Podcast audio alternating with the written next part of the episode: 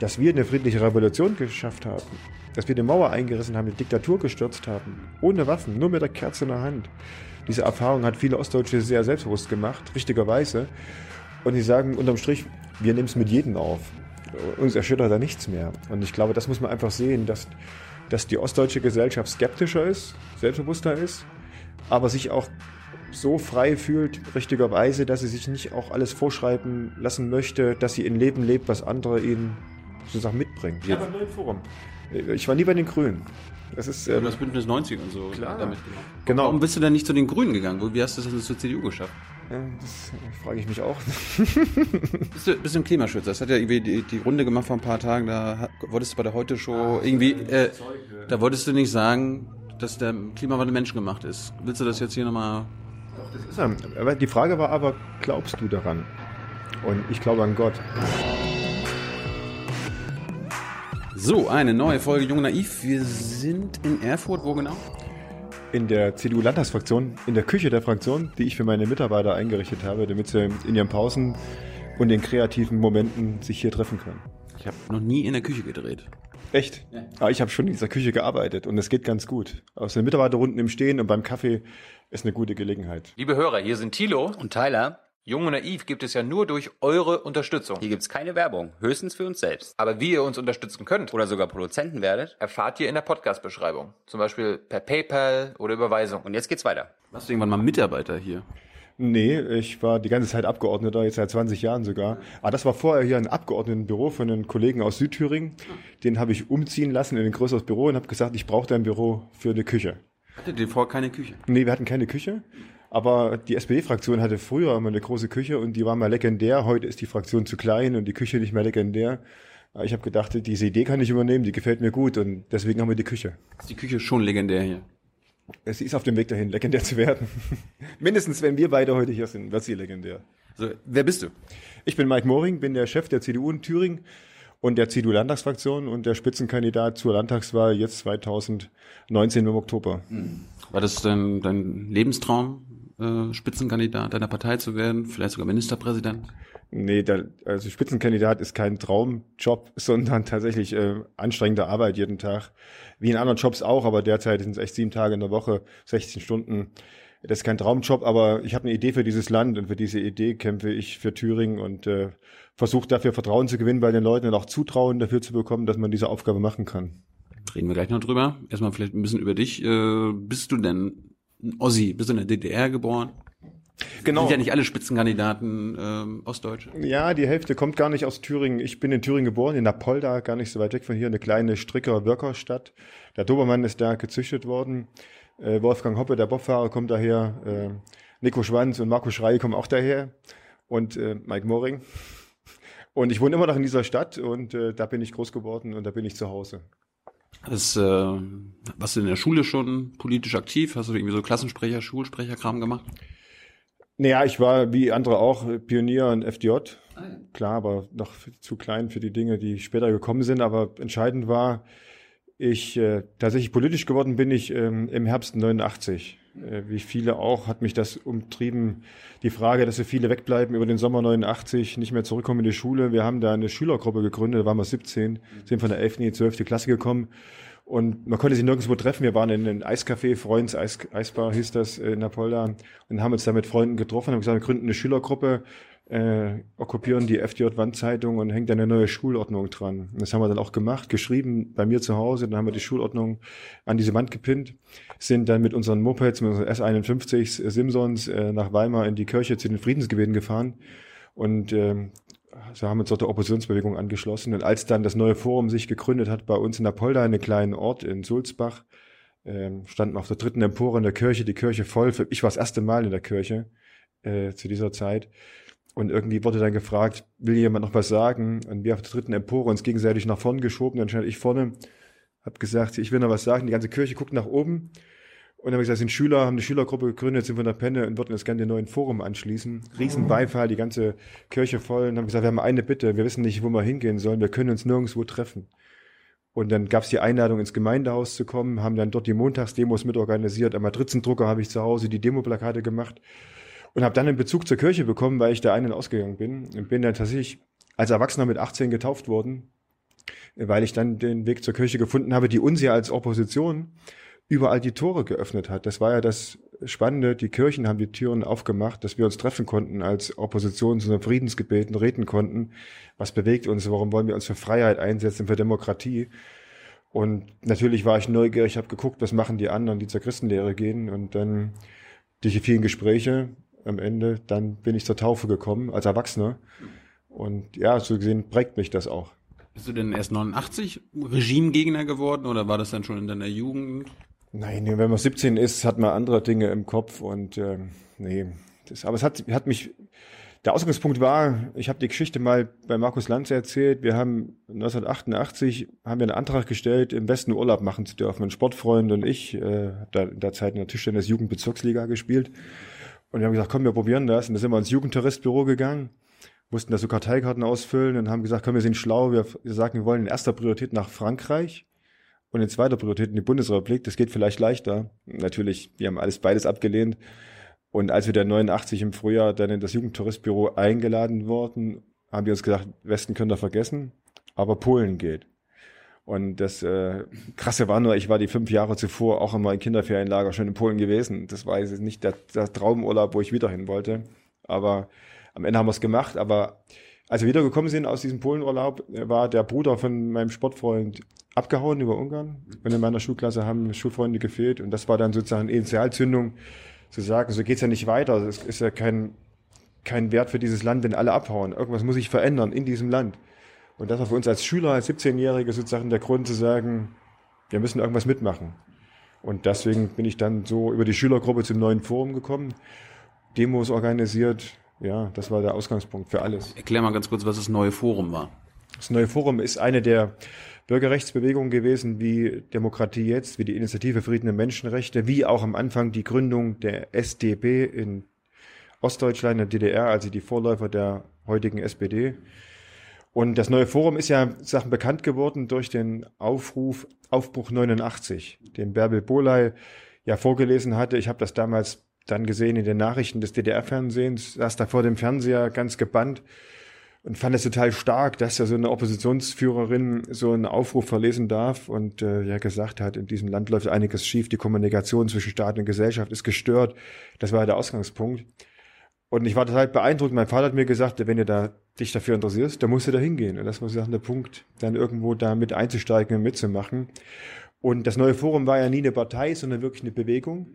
Und jeder war Mitglied, der diesen Aufruf Aufbruch 89 unterschrieben hat. Und am Ende war es so, wie es immer ist, die Revolution frisst ihre Kinder. Alle sind wieder ihre Wege gegangen in die Parteien, in das normale Leben. Und auf einmal standen viele von der Bürgerrechtsbewegung Neues Forum da ohne Basis, ohne sozusagen Struktur. Und das war dann, ja, Anfang der 90er wieder die Auflösung. Und am schwierigsten war es für uns, glaube ich, die erste freie Volkskammerwahl im äh, März 1990 als wir mit der Wahlplattform Bündnis 90 so brutal schlecht abgeschnitten haben.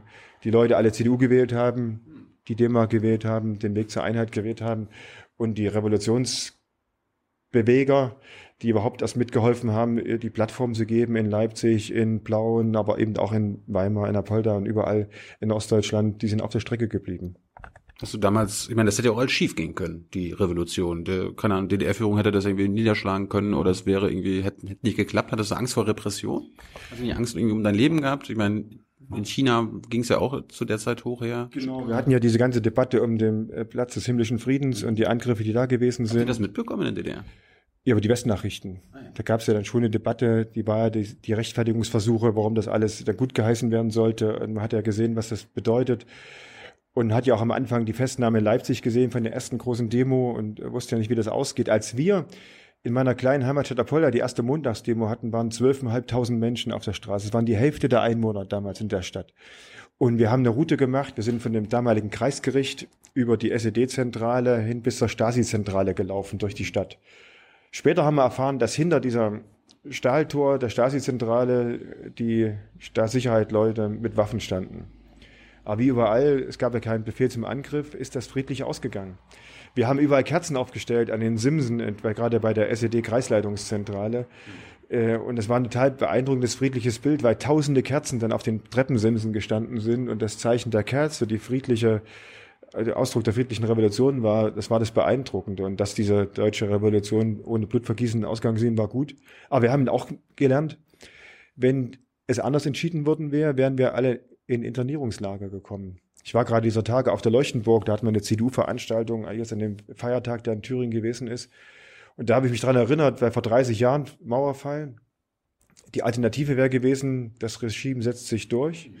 Und aus meiner Region, da, in, da wo ich herkomme, Apolda und Umgebung, die Leute wären alle zur Internierung auf die Leuchtenburg gekommen. Und heute haben wir da ein schönes Kinderfest gefeiert, friedlich, freiheitlich in unserer freien Gesellschaft. Und vor 30 Jahren hätte man vielleicht vermutlich sich da interniert wiedergefunden. So gesehen ist es einfach ein toller Moment, dass wir in Freiheit leben können und in Demokratie leben können. Das hätte auch anders ausgehen können. Aber die friedliche Revolution ist gut ausgegangen. Was hast du am 9. November gemacht? Da war ich in der Kirche und wir haben damals als Opposition, als neues Forum, gerade eine Veranstaltung gehabt am 9. November in der Lutherkirche in Napolda. Mhm. Werde das nie vergessen. Kam eine Klassenkameradin später zu der Veranstaltung hinzu und flüsterte von hinten, flüsterte sie durch, die Mauer ist offen.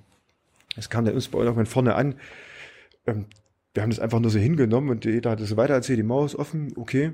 Wir haben unsere Veranstaltung schön zu Ende gemacht, haben diskutiert über Reformen, über das, was notwendig ist für die Demokratie, was man tun muss in dem Land. Und als wir dann spät abends nach Hause sind, haben wir Fernseher angemacht und tatsächlich die Mauer war offen. Und äh, wir waren weit weg von, von den Berliner nächtlichen Ereignissen, wo die Leute einfach über die Straße gehen konnten. Äh, aber das war natürlich ein Riesenereignis, aber mit Verzögerung wahrgenommen, weil wir eben erst in der Kirche gesessen sind und haben erstmal Demokratie gemacht. Und was sind denn zum ersten Mal drüben nach der, nach dem Mauerfall? Spät. Spät? Im Jahr. Ich, ich habe ja keine Westverwandten. Und, äh, irgendwie so mal rüberfahren mit dem Auto?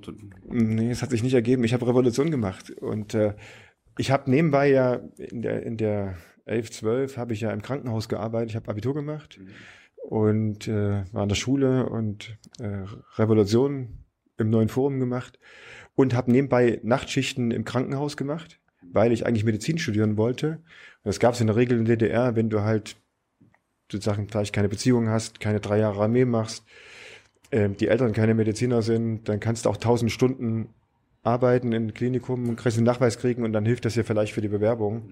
Und in der Zeit war ich der inneren Klinik ähm, in Apolda und habe da gearbeitet und habe dann äh, die Patienten gepflegt, hatte mehr Zeit dazu als Hilfspfleger, das zu machen und habe auch einen Apoplex-Patienten, also einen mit Schlaganfall betreut.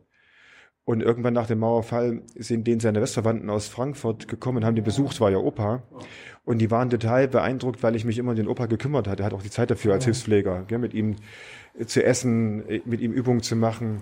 Und dann haben die als Dankbarkeit dann irgendwann zu mir gesagt, du hast dich so gut um den Opa gekümmert, wir laden dich ein. Und, und dann bin ich auf Einladung von dieser fremden Familie äh, erstmals im Westen gewesen, ja im Dezember in Frankfurt-Main. Hm. Und äh, das war sozusagen mein erster Schritt ja, darüber. Und Frankfurt, wie warst du erster Eindruck? Groß, fremd, äh, toll. Äh, die haben mir auch alles gezeigt und mich überall zum Essen eingeladen, mich überall rumgeführt und äh, ich war, ich äh, bin ja ein Büchernah und erst was ich gemacht habe, mir Bücher gekauft. Hier Stefan Heim, fünf Tage im Juni und das war sozusagen ich, der im neuen Forum engagiert war. Der wollte nicht wissen, was schreiben die, die irgendwie für mich Vorbilder waren in der Zeit, was haben die geschrieben über das, was DDR ausgemacht hat, warum man auch dagegen ankämpfen musste ja, und von meinem allerersten Bestgeld habe ich mir das Buch gekauft. Jetzt warst du, ist interessant, du warst, also hast Menschen gepflegt. Gibt es irgendwas, was man aus dem Pflegesystem in DDR lernen kann? Wir haben ja heute auch ein Pflegesystem in unserem Land. Ja, auf alle Fälle, das heutige medizinische System und Pflegesystem ist unvergleichbar mit der DDR. Das war echt am Boden.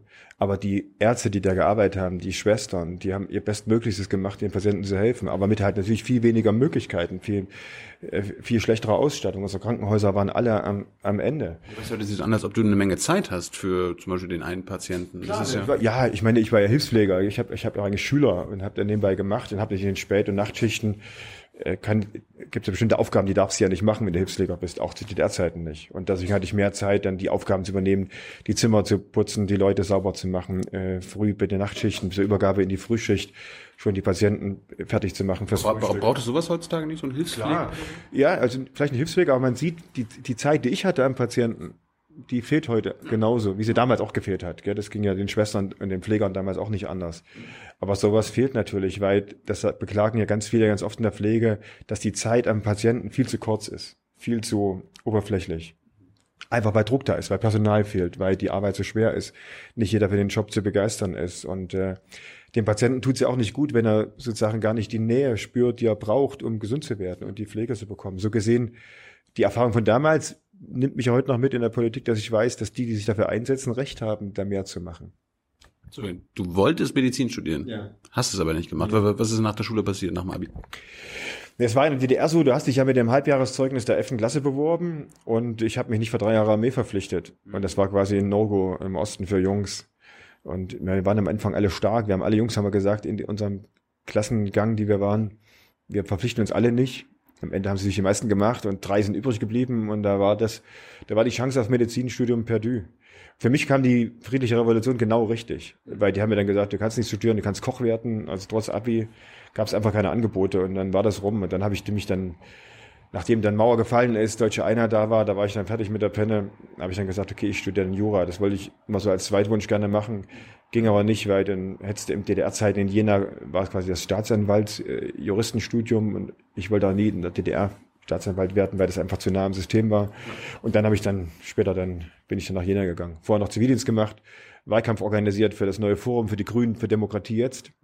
Ich war ja quasi Zivildienstleistender und parallel hauptamtlicher Wahlkampfmanager 1990 zur ersten Landtagswahl 18 und habe für das neue Forum den Wahlkampf gemanagt und wir haben damals mit der Listenverbindung ist ja die einzige Wahl, die erfolgreich war für das neue Forum in allen ostdeutschen Landtagen haben 6,5 Prozent gekriegt, ist heute noch für die Grünen in Thüringen das beste Wahlergebnis ever. Gilt immer noch bis zur Landtagswahl. Und bisher habe ich immer den Kalauer gebracht bei den Grünen und konnte denen sagen, wenn ihr mal ein besseres Ergebnis wollt, manage ich wieder euren Wahlkampf. Aber es hat bis heute gehalten. Immerhin jetzt äh, fast 30 Jahre danach ist das beste Wahlkampfergebnis für die Grünen das, was ich mit organisiert habe. Was waren eure Vorstellungen damals äh, von der Wende? Wolltet ihr auch sofort die Wiedervereinigung und D-Mark und so weiter? Nee, wir wollten den dritten Weg. Also die, die in der Bürgerrechtsbewegung engagiert waren, die wollten tatsächlich den dritten Weg gehen, der Erneuerung der DDR, einer demokratischen Gesellschaft, die Freiheit äh, garantiert, äh, die die Menschen reisen lässt, wohin sie wollen, ihre Meinung sagen lässt und sozusagen ein, einfach ein demokratischer Staat wird. Das, was die SED-Diktatur nicht erfüllt hat. Demokratischer Sozialismus dann? Nee, einfach äh, tatsächlich den dritten Weg zwischen Sozialismus und zwischen dem, äh, wie wir heute sind. Das war natürlich naiv in der Zeit, aber es war ein schöner Traum. Und ich finde eh wenn mich heute immer Leute fragen, was war vor 30 Jahren, ich finde, das war die freiste und äh, kreativste Zeit. Und du konntest am runden Tisch sitzen und jeder hatte Respekt vor dem anderen, die, die Meinungen wurden zusammengebunden. Und es war irgendwie, heute ist alles so gespalten und so aggressiv und so No-Go, wenn man irgendwie einen Kompromiss sucht und schwarz-weiß und ideologisch behaftet. 89, 90 war die die beste Zeit. Auch weil es wenig Regeln gab, weil es wenig sozusagen Ordnung sozusagen drin gab. Es war einfach alles frei und es wurde alles gemeinsam entwickelt. Kann man heute auch nicht mehr vergleichen, aber in der Zeit war das so ursprünglich. Und ich bin ja immer noch gerne sozusagen in der Erinnerung da dabei. Ich habe äh, vor einer Weile mit Annette Rammelsberger gesprochen, die war eine ähm, westdeutsche Journalistin in der DDR ja. und sie hat äh, auch da über rechtsradikale ähm, recherchiert. Dann, damals, schon, damals nannte man sie Raudis mhm. Und so weiter und so fort. Und äh, wir beschäftigen uns ja hier heutzutage auch immer noch. Ich meine, hier Höcke ist ganz groß und in Sachsen und so weiter, in ganz Ostdeutschland sind die Rechtsradikalen groß. Äh, hast du das damals mitbekommen? Also gab es in der DDR schon, in dein, in Apolda, in Thüringen, ähm, Neonazis und so? Ja, in der DDR formell gab es das alles nicht, weil es sozusagen tabuisiert war. Gell? Genau. Und äh, deswegen hat man das auch nicht so mitbekommen und die Leute wurden ja relativ schnell immer weggesperrt äh, vom System. Ja, das ist halt, es war halt eine Diktatur gell? und da war Freiheit nicht erwünscht und alles, was nicht in das konforme Bild des DDR-Bürgers gepasst hatte, wurde auch sozusagen aus dem Bild genommen. Und so gesehen musste man, man hat es auch in den Klamotten damals schon zu DDR-Zeiten gesehen, wer jetzt sozusagen irgendwie ja, weiß ich nicht, ob man diesen Begriff Nazi verwendet, kann mich nicht mehr dran erinnern, aber jedenfalls wusste man irgendwie, dass die halt eine radikalere Meinung haben. Aber im DDR-Bild waren die weggesperrt. Aber genauso auch Punks oder ja, äh, Leute, die in der linken Szene unterwegs waren. Es war einfach nicht für das Bild, das dieser Staat ausdrücken wollte, war das nicht gewünscht. Habt ihr quasi vor Ort das gemerkt und irgendwie waren die da auch so lautstark wie heute? Nee vor allen Dingen, dass die Prägung war ja, was viele immer noch als Westdeutsche im Bild für den Osten mitnehmen, war ja Rostock-Lichtenhagen zum Beispiel, die brutalen Übergriffe auf das Asylbewerberheim, die, da wo das äh, Objekt angezündet wurde, dann dieser Mob, der sozusagen Bild geworden war. Das war ja jahrelang das Bild, was viele von außen auf den Osten hatten. was nicht gut war, weil es eine falsche Prägung mitgegeben hat und weil man den Osten immer so Sachen, Osten ist gleich Nazi, ist gleich rechtsradikal, äh, ist nicht frei, ist keine lebenswerte Umgebung und das hat le leider vieles, glaube ich, in der Kommunikation, im Zusammenwachsen behindert. Diese Bilder, die eben da waren, die real waren, die dazugehören zu dieser Zeit nach 1990, aber die nicht den, nicht das Bild der Ostdeutschen wiedergegeben haben, die ja ganz andere Sorgen hatten. Die Leute, die in der Mitte der Gesellschaft da waren, waren plötzlich ohne Job. Unsere Elterngeneration, die mitten im Leben standen, einfach fleißig auf Arbeit sind, auf einmal war der Betrieb pleite, weil der Markt weg war. Und die natürlich gefragt haben, was ist eigentlich los mit meinem Leben, dass ich plötzlich ohne alles dastehe, obwohl ich einfach nichts weiter machen will als arbeiten. Und dieser Strukturwandel, die Verluste, ja, das hat viele auch geprägt in den letzten 30 Jahren. Und manche mussten sogar mehrmals diese Prozesse durchmachen, weil es gab ja auch Leute, die in der DDR enteignet wurden, die selbstständig waren. Dann sind sie nach der friedlichen Revolution quasi wieder vom Nichts gestanden. Manche nochmal nach der Eurokrise. Und das prägt schon eine ganze, ja, über eine Generation von Menschen auch hier in dem Landstrich, die sich dann Sorgen machen. Gell? Sind, das die, sind das Ursachen dafür, dass heute Leute AfD und Höcke wählen? Dass sie denen egal ist, dass das Rechtsextreme sind? Ich hoffe nicht. Klar, aber es ist so, viele Ostdeutsche sind veränderungsmüde durch diese vielen Prozesse, die sie durchgemacht haben, immer wieder neu anzufangen, immer wieder neu zu starten, immer wieder aufzumachen. Auch wissen, sagen auch ganz viele Umfragen, dass die Leute sagen, ihnen geht's heute gut. Sie sind zufrieden mit dem Leben, sie sind mit der Demokratie zufrieden, sind mit der deutschen Einheit sehr zufrieden. Das muss man wieder sagen, die Mehrheit der Ostdeutschen hat genau das im Mittelpunkt. Also ich sag mal, 80 Prozent der Leute stehen zur Demokratie, sind froh über die Einheit äh, und sind dankbar für das, was jetzt geschaffen wurde. Aber sie sind trotzdem skeptisch vor dem, was kommt. Und natürlich noch skeptischer vor neuen Veränderungen, vor neuen Strukturwandelprozessen, vor neuen Zumutungen, vor neuen Einschnitten. Und das zahlt offensichtlich immer aufs Konto ein von denen, die Angst machen, von denen, die rückwärts gucken, weil sie nicht die besseren Antworten haben, aber weil sie offensichtlich lauter sind und die Leute, da sie skeptisch geworden sind, sind Institutionen offensichtlich sich da was verfängt. Ja. Genau. Nee, nee, ich denke nur gerade drüber nach, über das, was so, was sich verändert hat in den 30 Jahren. Gerade in dem Jahr, jetzt hier 2019, denken wir mal nach, was war 1989 und was hat uns da bewegt und ausgemacht und ja, das hat echt, die Gesellschaft hat sich verändert. Gell? Aber eigentlich, das, was wir geschaffen haben, ist eigentlich enorm. Ich meine, wenn man heute sieht, heute in die Krankenhäuser geht, geht in die Altenpflegeheime, geht in Schulen, geht durch die Straßen, da sieht man schon, was alles so passiert ist. Es ist echt enorm auch eine Aufbauleistung passiert. Und manchmal geht das unter in den Sorgen, die wir vor der Zukunft haben und sehen gar nicht, was eigentlich alles so passiert ist an Dingen. Was ist denn nicht passiert? Was, was haben wir nicht geschafft? Ich glaube, was wir nicht richtig geschafft haben, ist, dass wir uns wirklich als Deutsche Ost und West wirklich sozusagen auf Augenhöhe verstehen. Mein Eindruck. Ich erlebe manchmal, dass es so in, im politischen Berlin so die Wahrnehmung gibt, wir müssen die Ostdeutschen immer erst wieder auf irgendeinen Weg zurückbringen, weil er nicht konform ist. Aber was macht ja gerade unsere Vielfalt von unserem föderalen Bundesstaat aus, dass die Regionen sich unterschiedlich entwickeln, dass sie alle gleiche Chancen haben müssen, aber dass wir eben auch unterschiedliche Wege gehen aus unseren Erfahrungen heraus und nicht, dass wir einen uniformen Weg alle gehen müssen. Ich glaube, diese, dass wir eine friedliche Revolution geschafft haben, dass wir die Mauer eingerissen haben, die Diktatur gestürzt haben, ohne Waffen, nur mit der Kerze in der Hand. Diese Erfahrung hat viele Ostdeutsche sehr selbstbewusst gemacht, richtigerweise. Und sie sagen unterm Strich, wir nehmen es mit jedem auf. Uns erschüttert da nichts mehr. Und ich glaube, das muss man einfach sehen, dass, dass die ostdeutsche Gesellschaft skeptischer ist, selbstbewusster ist, aber sich auch so frei fühlt, richtigerweise, dass sie sich nicht auch alles vorschreiben lassen möchte, dass sie ein Leben lebt, was andere ihnen sozusagen mitbringen. Ja. Jetzt warst du bei den, bei den Grünen, bzw. bei Bündnis 90 engagiert. Ja, beim neuen Forum. Ich war nie bei den Grünen. Das ist, ähm, das Bündnis 90 und so klar. damit gemacht. Genau. Warum bist du denn nicht zu den Grünen gegangen? Wie hast du das denn zur CDU geschafft? Das frage ich mich auch. Nein, das stimmt nicht. Also es ist so gewesen. Wir waren ja im neuen Forum, haben die gemeinsame Wahlplattform gemacht, Bündnis 90, zur ersten freien Volkskammerwahl. Das war nur eine Wahlplattform. Äh, zur Landtagswahl haben wir im Oktober 1990 dann diese gemeinsame Listenverbindung gemacht. Andere haben das nicht gemacht, deswegen sind die neuen Forumleute in anderen Landesverbänden gescheitert. Wir hatten ja ein neues Forum Grüne Demokratie jetzt. Die 6,5 Prozent hatten dann sechs Leute im Landtag. Ähm, dann ist die Fraktion später zerflogen. Ähm, und genau aus dem Grund komme ich zu sprechen, weil die anderen Bündnis 90 Leute sind dann irgendwann alle zu den Grünen gegangen. Und wir haben gesagt, Bündnis 90 war für uns in Thüringen nur eine Wahlplattform. Wir wollten ein neues Forum bleiben. Wir wollen am Ende nicht den Weg über Bündnis 90 zu den Grünen gehen. wie es ja auch am Ende passiert ist. Und deswegen ist der Landesverband Neues Forum in Thüringen von den anderen ostdeutschen Landesverbänden des neuen Forums sozusagen einen eigenen Weg gegangen und ist selbstständig geblieben. Am Ende auch aufgelöst, die Basis weg, die Leute wieder ihr normalen Leben nachgegangen, was ich auch im Kleinen beschrieben habe. Ja, und ich war ja im Kreistag gewählt. Ich bin ja 1990 in den Kreistag gewählt worden, noch als Schüler mit 18. Und war der Einzige, der gewählt wurde vom neuen Forum, von den ganzen Leuten, die bei mir zu Hause engagiert waren, war ich, weil mich die Leute kannten von den Montagsdemos, weil ich halt die mitorganisiert hatte und mit, mit den Latex-Eimer durch die Stadt gefahren bin und die Demoplakate an die damals Betonsäulen, wo die Lichtmasten dran waren, da geklebt hatte. Und da bin ich dann in den Kreistag gekommen, früh Abi gemacht, Nachmittag Kreistagssitzung. Meine Musiklehrerin, bei der ich Abi gemacht habe, war meine Kreistagsvorsitzende. Früh gemeinsame Schule, Abi-Note, Nachmittag Kreistagssitzung. War schon cool. Ja. Genau, und dann war 94 die nächste Kommunalwahl.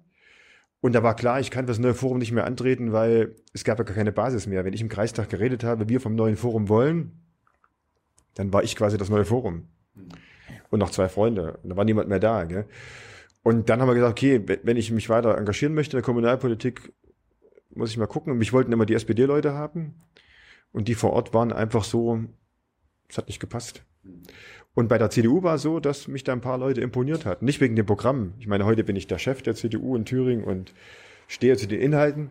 Aber damals bin ich nicht wegen Inhalten gegangen, sondern weil die Leute gepasst haben in der Kommunalpolitik. Und da bin ich dann zur CDU gekommen, nachdem der Kreisvorstand dreimal äh, überlegt hatte und vertagt hatte, mich überhaupt aufzunehmen.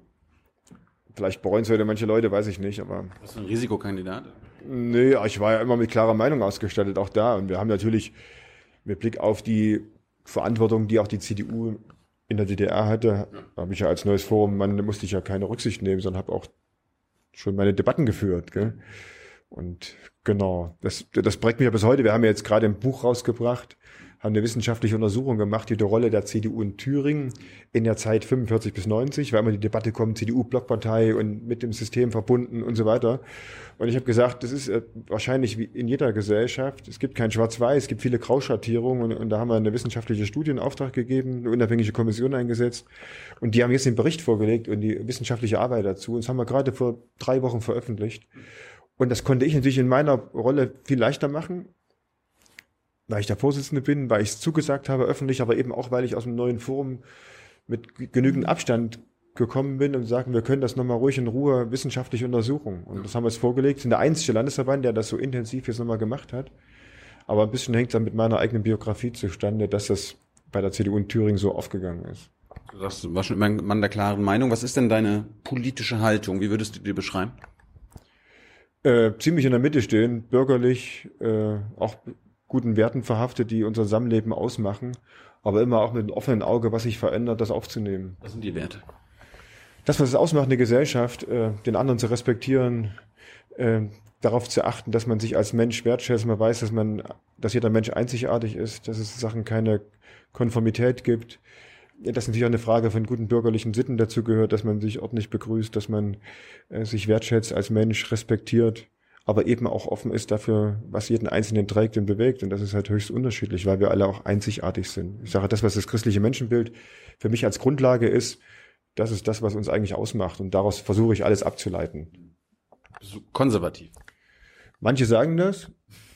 Ähm, doch, ich, ich finde die Labels, ich bin CDU-Mitglied und die CDU hat. Äh, gilt als konservative Partei. Nein, die CDU ist keine konservative Partei. Nein. Nein, die CDU ist eine aus drei Wurzeln speisende Partei, der liberalen Wurzel, der christlich-sozialen und der konservativen Wurzel. Und diese Einheit wie ein Kaleidoskop, was man immer wieder drehen kann und immer dieses Bild sich neu mischt. Und das ist CDU und das ist Union und das, dafür stehe ich ein. Und es gab Phasen in der CDU, wo ich das Gefühl hatte, dass das nicht mehr gestimmt hat, dass eine Wurzel auch ausgedörrt ist, die konservative. Wir hatten ja mal 2010 eine große öffentliche Debatte dazu. Mhm. Und da habe ich mich sehr auch mit zum Wortführer gemacht und gesagt, auch diese Wurzel muss in der CDU eine Rolle spielen, sonst ist es nicht mehr Union. Und äh, aus dieser Debatte sagen viele, der Moring ist ein Konservativer. Es gibt viele Dinge, wo ich auch sehr liberal und offen bin, aber ich finde, Union ist es in der Gemeinsamkeit dieser drei Wurzeln und die immer zu pflegen, auch die Ansichten danach zu wägen auch das Programm der Union danach auszurichten, das muss man können. Dann ist man auch fähig, Volkspartei zu sein. Wir leiten ja darunter in der Wahrnehmung, dass viele sagen, es gibt keine Volksparteien mehr. Bei der SPD sieht man das. den Absturz als Volkspartei und wir haben auch zu kämpfen. Wir stehen zusammen Scheideweg, Scheideweg der CDU.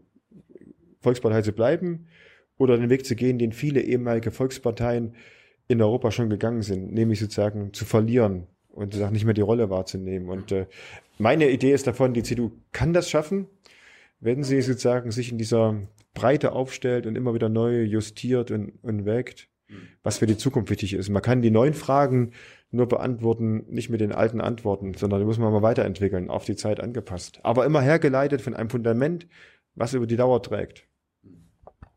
Oder anders gefragt, äh, auf welchem Menschenbild basiert deine Politik? Ja, auf dem christlichen Menschenbild, tatsächlich. Das ist ja die Einladung, bei uns Mitglied zu sein. Man muss ja bei uns nicht manchmal denken, dass die Leute irgendwie in der Konfession angehören. Die Einladung, bei uns Mitglied zu sein, ist das christliche Menschenbild und nicht die Konfession. Und wer sich diesem christlichen Menschenbild verbunden fühlt und verpflichtet fühlt und danach seine Politik lebt, der ähm, ist uns immer willkommen. Gucken wir mal, jetzt äh, steigen wir mal die Themen ein. Äh, christliches Menschenbild, da kritisieren ja viele, dass das nicht zum Beispiel zu Abschiebungen passt. Ihr fordert ja hier konsequent Abschieben aus Thüringen. Wie passt das mit dem christlichen Menschenbild zusammen?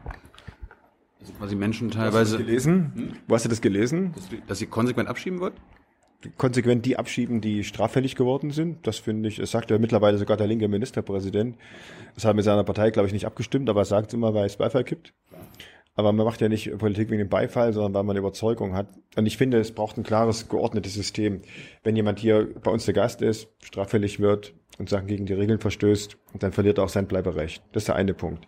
Wenn, wenn jemand sich zum Asylverfahren äh, beworben hat, worauf jeder einen Anspruch hat auf dieser Welt, bei uns ist entschieden, dann, und es ist aber sozusagen ohne Bleibeperspektive, weil kein Asylgrund vorliegt, dann sagen wir wieder zurück in die Heimat.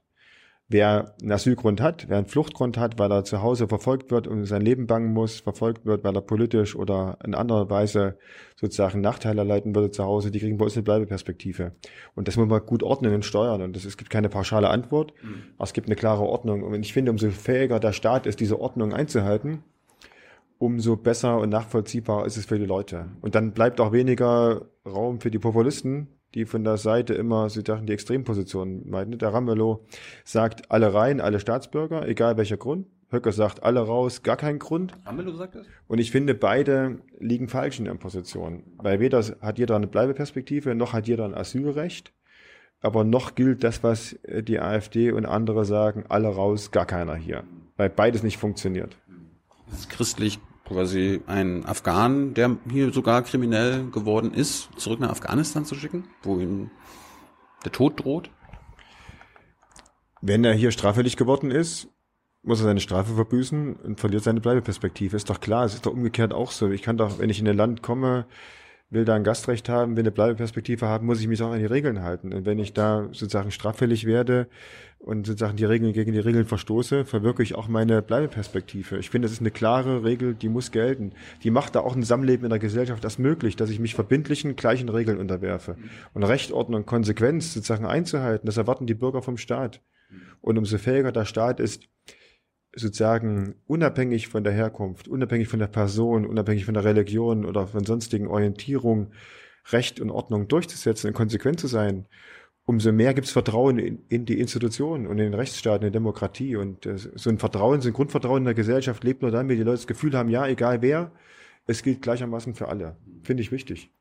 Wie, wie viele Leute äh, gibt es dann aktuell in Thüringen, die abgeschoben werden sollen, aber nicht abgeschoben werden? Das weiß ich nicht. Das ist, das müssen die Statistiker sagen, die in den zuständigen Ministerien die Verantwortung tragen. Mir geht es auch gar nicht um eine Zahl. Es geht mir darum, dass es eine klare. Das Gefühl, dass nicht konsequent abgeschoben wird. Ist einfach ein Fakt. Das sieht man ja insgesamt in ganz Deutschland und auch in Thüringen, dass die Zahl der Abschiebungen äh, unter dem Durchschnitt liegt. Das liegt an den Duldungen, die ausgesprochen werden von den Bundesbehörden. Das liegt an der Frage der Konsequenz, wie man das selber sieht und natürlich auch, wie man politisch einsteigt. Rot-Rot-Grün hier in Thüringen sagt, wir schieben einfach niemanden ab, auch wenn keine Bleibeperspektive da ist. Und äh, diese Position teilen wir nicht. Sondern wir sagen, es ist auch die Aufgabe des Staates, diese Ordnung zu sorgen. Jeder hat einen Anspruch auf Asylverfahren, muss, müssen wir gewährleisten. Das steht in unserem Grundgesetz. Unverrückbar, äh, auch nicht zu diskutieren. Aber wenn das Verfahren entschieden ist und feststeht, jemand hat einen Asylgrund, dann müssen wir uns darum kümmern, dass Integration stattfindet mit all den Möglichkeiten, Spracherwerb, Arbeitsmarktintegration, äh, aber auch Anerkennung unserer Werteordnung, gegenseitige Rechte und Pflichten, die gelten. Aber wo das Asylverfahren auch entschieden ist und kein Asylgrund vorliegt, dann folgt aus der Entscheidung, dass kein Asylgrund vorliegt, nicht die Bleibeperspektive, sondern die Rückkehr in die Heimat. Das ist doch der Sinn, sonst brauche ich ja gar kein Verfahren. Sonst kann ich ja auch gleich jeden einladen dieser Welt und sagen, kommt alle her, ihr braucht da keinen Grund, seid alle da. Das wäre interessant, wenn ihr sagt, äh, da muss mehr gemacht werden bei einer Abschiebung. Auf welchen Zahlen das denn beruht? Also ob jetzt zehn nicht abgeschoben werden oder zehntausend? Nee, im Verhältnis der gesamten Bundesrepublik sind es wahrscheinlich ein, ein geringerer Teil. Wir sind ja auch ein kleineres Land. Gibt ja in Deutschland ungefähr 400.000 äh, entschiedene Asylverfahren ohne Bleibeperspektive, äh, wo Duldungen dahinter stehen, aber eigentlich Abschiebung folgen müssten. Und jetzt kann man das unterbrechen auf einen Teil für Thüringen.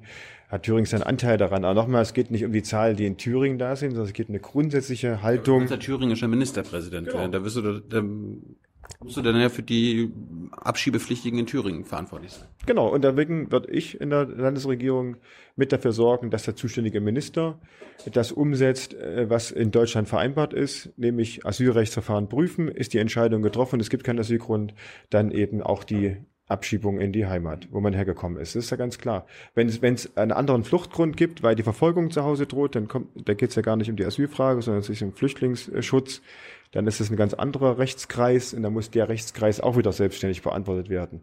Wir haben ja deshalb seit 2015 so heftige Debatten in Deutschland, weil wir alle diese Rechtskreise durcheinander gebracht haben.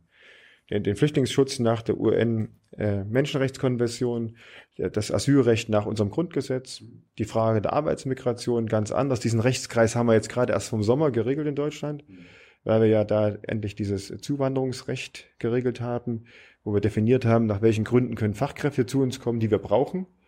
Und dann haben wir diesen Rechtskreis endlich geregelt. Und jetzt müssen wir gucken, was macht man dann für die Zukunft mit den anderen Rechtskreisen. Und da ist eine klare Ordnung wichtig.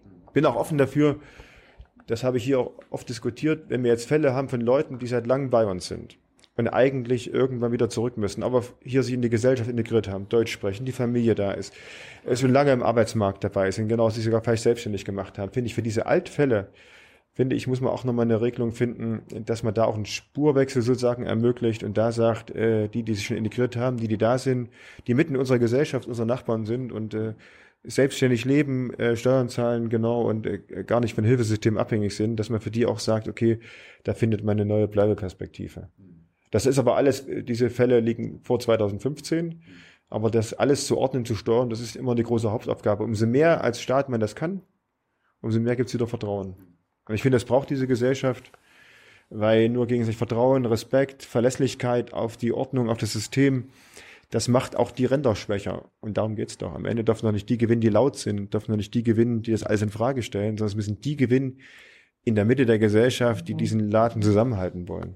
Jetzt hat Thüringen aber auch ein Demografieproblem, wie, wie ganz Deutschland, äh, Fachkräftemangel und wir wissen nicht mehr, wo äh, manche, also wo, wo die Arbeitskräfte herkommen sollen. Bist du dann auch dafür, dass Thüringen in Zukunft mehr Ausländer braucht? Egal jetzt, wo sie herkommen. Deutschland ist ein Einwanderungsland, das ist doch sozusagen unbestritten. Das ein CDUler, ja, ja. Ja, es ist ja so, dass... Äh, also, Selten, dass ich das höre. Das sagen alle CDUler, die, die ich kenne. Wenn ich in der Bundespressekonferenz äh, den einen oder anderen frage, da wird dann rumgedruckt. Nee, für mich ist das klar. Und deswegen muss man das jetzt gut ordnen. Auch da gilt wieder Ordnung. Ich finde, einen Punkt haben wir gemacht, habe ich gerade gesagt, das ist dieses Zuwanderungsrecht ja. beim Bund, damit wir die Fachkräfte, die wir brauchen für unsere Volkswirtschaft, das ist auch eine Frage von Nützlichkeitsaspekten. Äh, danach orientiert man das, die Fachkräfte, die man braucht. Da braucht man bessere Anerkennung, schnellere Anerkennung für die Berufsabschlüsse. Wir haben ja hier in Thüringen gibt es sowieso ein System des Landesverwaltungsamts, so eine Mittelbehörde. Woanders heißen das äh, diese Bezirksregierung oder gell? Also, und hier ist das Landesverwaltungsamt. Da gibt es zum Teil eine Mitarbeiterin, die die ganzen Fälle prüft von den Fachkräften, die zu uns kommen, ob die in ihre Studienabschlüsse sozusagen hier äh, so Sachen vergleichbar sind. Und da dauern die Abschlüsse, Anerkennung zum Teil ein halbes und dreiviertel Jahr, völlig lang und läuft im System so wieder. Wir brauchen die Leute als Fachkräfte und sie kriegen keinen Job, weil die Anerkennung nicht funktioniert, weil hier einfach der Staat unfähig ist, die Regierung unfähig ist, dieses Verfahren zu lösen. Wir schlagen vor, besser bei den Außenhandelskammern gleich vor Ort die Anerkennung zu machen, die Sprachfähigkeit gleich zu testen und dann, wenn einer kommt, dass er wirklich anfangen können. Derzeit haben wir das Problem, wir, wir haben so eine Initiative seit vielen Jahren schon mit Vietnam und die ganzen Leute haben Schwierigkeiten zu kommen, weil das Außenamt uns nicht hilft, äh, unkompliziert Visa zu erteilen. Und plötzlich läuft so eine Initiative ins Leere mit Fachkräften, die wir brauchen, weil einfach dann die Konsulate nicht in der Lage sind, äh, Visa auszustellen. Es hemmt total, ist der eine Rechtskreis. Und der andere Rechtskreis ist, wenn man schauen muss, äh, genau, wie kriegen wir sozusagen auch Zuwanderung nach Thüringen wieder, auch Binnenzuwanderung aus Deutschland, aus Europa. Haben wir jetzt vorgeschlagen, zur Landtagswahl eine Rückkehrprämie zu machen, die mehr Symbolik und Einladung ist, um zu zeigen, die Chancen, die früher nicht gegeben waren in den 90ern bei es Arbeitslosigkeit gab bis zu 30 Prozent in meiner Region, wo ich herkomme, weil die Löhne niedrig waren, weil die Perspektiven schwierig waren. Es hat sich heute gewandelt. Die Löhne steigen langsam, aber sie steigen. Die Perspektiven sind in Top-Firmen da, Weltmarktführer, die wir hier haben. Und wir sagen, warum nicht diese Thüringer, die alle weggegangen sind, die heute Bayern stark machen, die Hessen stark machen, warum die nicht wieder einladen, zurückzukommen mit ihren Familien und die, und die Zukunft in, in diesem schönen Freistaat zu suchen. Ich kenne ich kenn, ich kenn ein paar Thüringer, sind meine Freunde, die auch nicht mehr in Thüringen leben. Ich habe hab die gefragt, ob sie für 5000 Euro wiederkommen würden. Hat, die haben alle gelacht. Na klar, ich würde auch lachen, wenn du mir diese Frage stellen würdest, weil es ja nicht darum geht, äh, dass du sagst, der Staat gibt dir 5000 Euro. Aber die, bei 500.000 Euro würden Sie sagen, können wir drüber reden. Du hast Freunde. Aber warum die 5.000 Euro? Was soll das bringen? Meine Leute haben gar keine 500.000 Euro, die ich kenne. Mhm. Okay, die wird noch keine verlangen. Ja, das ist eine staatliche Prämie. Ihr wollt ja jetzt 5.000 Euro zahlen. Ja, aber deine Leute wollen 500.000. Ja. ja. Damit man sich ein Haus kaufen kann und. Ist im Osten billiger. Ja. ja. Okay, macht ja nichts. Nein, wie gesagt, die 5000 Euro sind eine Einladung. Die sind so Sachen, der Blick auf Thüringen zu richten, dass es hier neue Perspektiven und neue Chancen gibt. Und darum geht's mir einfach. Vier Millionen Ostdeutsche haben in den letzten 30 Jahren unseren Landstrich verlassen und sind in den Westen gegangen. Und ich finde, denen zu zeigen, schaut mal, was hier passiert ist, äh, mit denen, die hier geblieben sind, was die geleistet haben, was hier aufgebaut wurde, was hier da ist, welche Stärke, wo wir stehen. Und darum lohnt sich doch hier dabei zu sein und mitzuhelfen, dass wir an die Spitze der deutschen Länder kommen. Das ist die Idee. Und wenn Sie sagen, der Blick einfach in der Überlegung, was mache ich mit meinem Leben, wo, wo, wo gehe ich hin, wo lege ich meine Wurzeln irgendwann an, wenn diese Einladung dazu führt, nachzudenken, gehe ich vielleicht nach Hause, ist es ein Punkt. Wenn man noch ein paar andere Dinge macht, gute Schule, Baulandschaft für Familien, entbürokratisch, auch auf dem flachen Land, im ländlichen Raum, auf dem Dorf, auch Bebauung ermöglicht für junge Familien, Kindergartenbetreuung sicherstellt, in einer guten Qualität, äh, Schule garantiert, dass sie nicht ausfällt, sondern stattfindet, dass es vielleicht auch Steuererleichterungen gibt beim erstmaligen selbstgenutzten Wohneigentumserwerb. Ähm, wenn diese Perspektiven alle in der Summe da sind, dann kann ich mir gut vorstellen, werden auch viele nochmal nachdenken. Und das passiert ja jetzt auch schon. Wir haben seit sechs, sieben Jahren in Thüringen ein positives Wanderungssalto. Also es kommen mehr Leute nach Thüringen eingewandert, als aus Thüringen äh, wegziehen. Innerhalb Deutschlands? Ja, innerhalb Deutschlands, genau. Und diese Perspektive läuft jetzt schon sehr, ja, seit 2000 12, 13 läuft das so, ist echt, echt stark. Wir haben immer noch eine negative Bevölkerungsentwicklung, wie du sagst, weil noch mehr sterben als geboren werden. Aber dass es innerhalb von Deutschland so ein positives Wanderungssaldo gibt, das ist schon stark. Und das siehst du auch daran, ähm, dass wir eins der Länder sind mit der höchsten Einpendlerquote. Also die Leute, die mobil unterwegs sind, in Thüringen wohnen und in Nachbarländern arbeiten, ist bei uns am größten, liegt sich auch an der Grenzlage zu Niedersachsen, zu Hessen, zu Bayern.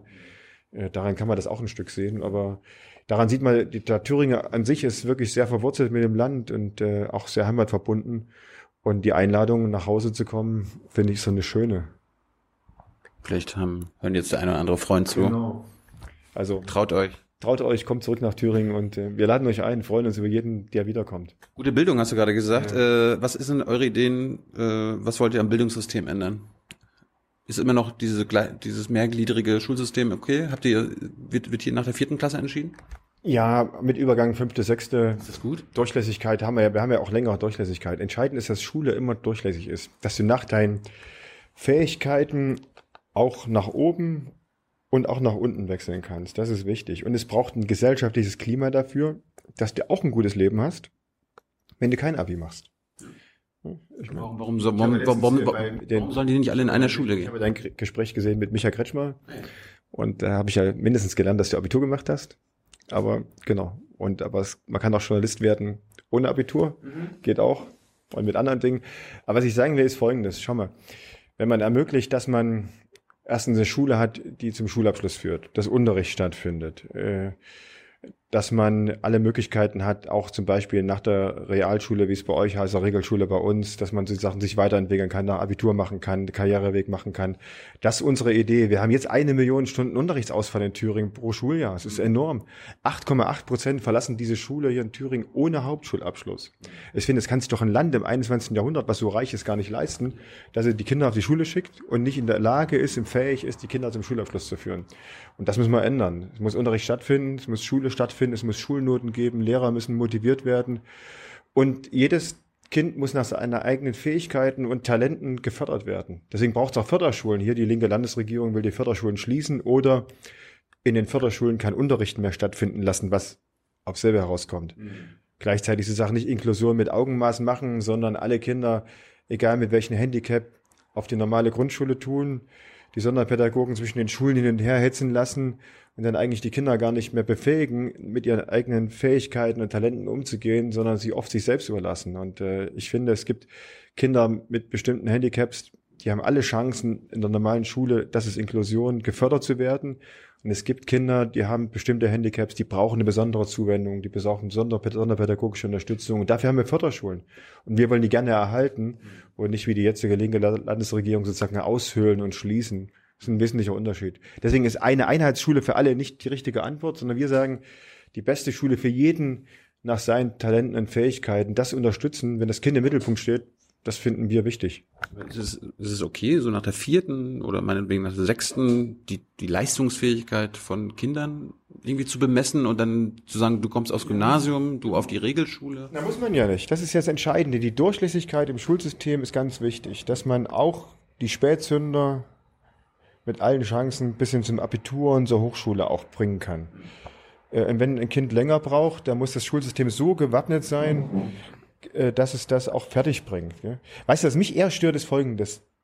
Bei uns in der DDR war das was anderes, da war es wahrscheinlich an einem Mangel, keine Ahnung.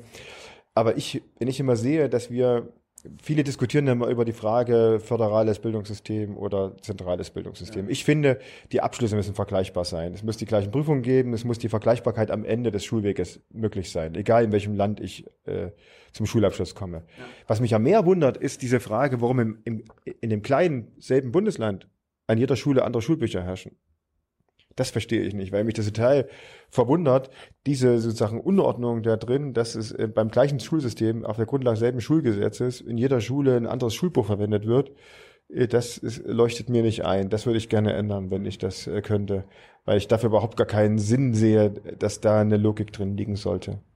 Ich war ja auch in Amerika an der Schule und da in der Highschool ist auch so eine Einheit, das ist auch eine Einheitsschule. Mhm. Da geht man mit äh, geistig Behinderten auch äh, zur Schule, mit körperlich Behinderten, mit Hast ja, du Sport gemacht oder ab, hast du ein Stipendium gehabt oder Nee, das war einfach nur so ein Austausch, ja. Ich habe auch Sport gemacht, aber das hat jetzt nichts mit dem Schulsystem zu tun. Ja. Aber da, geht's, da gehen ja auch, da gehen, da gehen ja auch, ja, ja, ja Schwimmer war ich.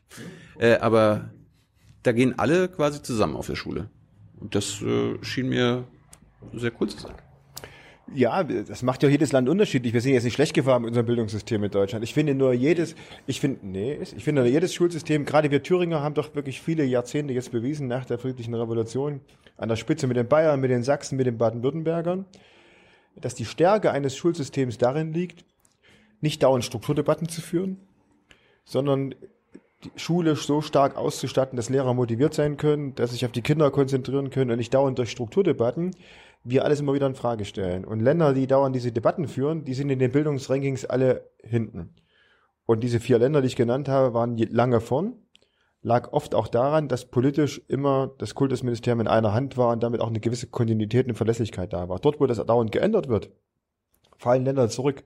Kann man in Baden-Württemberg gut sehen, seitdem die dauernd diese Strukturdebatten jetzt führen, in den neuen Farbkonstellationen der Landesregierung, ist Baden-Württemberg aus dem Spitzenquartett rausgefallen und Thüringen hat derzeit, ist die Bilanz dieser letzten fünf Jahre am meisten verloren, ist noch im Spitzenquartett, aber hat von allen 16 Bundesländern den größten Absturz hinnehmen müssen in den Bewertungspunkten des Rankings. Und das ist kein gutes Ausgangszeichen. Ich würde gerne mehr Stabilität wieder reinbringen, Schule in Ruhe arbeiten lassen, Eigenverantwortung unterstützen der Schule äh, und nicht dauernd aus, aus dem politischen Erfurthaus rumfummeln wollen hat gerade die jetzige Landesregierung gemacht. Die hatten ein neues Schulgesetz verabschiedet und haben im Vorfeld die Debatte geführt, die kleinen Landschulen zu schließen. Gab es riesen Elternprotest, äh, große Aufregung. Und als der Protest sehr stark wurde und die Eltern gesagt haben, das wollen wir nicht, dass die kleine Dorfschule geschlossen wird, kurze Beine, kurze Wege, das Prinzip kaputt gemacht wird, da hat der Kultusminister gesagt, ich wollte ja nur provozieren.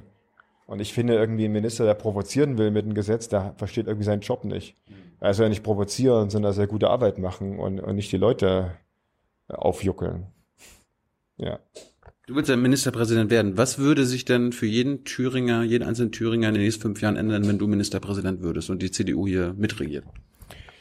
Also ganz klar, wirklich bessere Schule. Ich, würd, ich möchte die Kinder zum Schulabschluss bringen. Ich möchte, dass die Lehrer ähm, motiviert sind, in die Schule gehen können, dass sie alle Rückenstärkung kriegen. Ich würde den Schulleitern mehr zutrauen, dass sie ihre Kollegen selbst einstellen können und nicht über das Schulamt ein kompliziertes Bewerbungsverfahren läuft, was ewig nicht zum Abschluss kommt. Ich würde gerne die Polizei mehr stärken, äh, mehr Respekt und Dankbarkeit zeigen, aber eben auch Verlässlichkeit in der Ausbildung sicherstellen, dass die Leute einfach ein gutes Sicherheitsgefühl haben. Wir wissen, der Staat erfüllt sein Sicherheitsversprechen. Und das trifft dann auch zu auf die ganzen Rettungseinsatzkräfte bei der Feuerwehr, beim DRK, beim Caritas, die wir haben, dass die einfach einen Top-Job machen und wissen, sie können sich auf den Staat verlassen. Er schafft den Strukturen, die funktionieren. Und ich würde gerne Stadt und Land in Thüringen mehr versöhnen. Weil da sehe ich gerade im Osten überall, aber auch bei uns ein Gefälle zwischen Stadt und Land.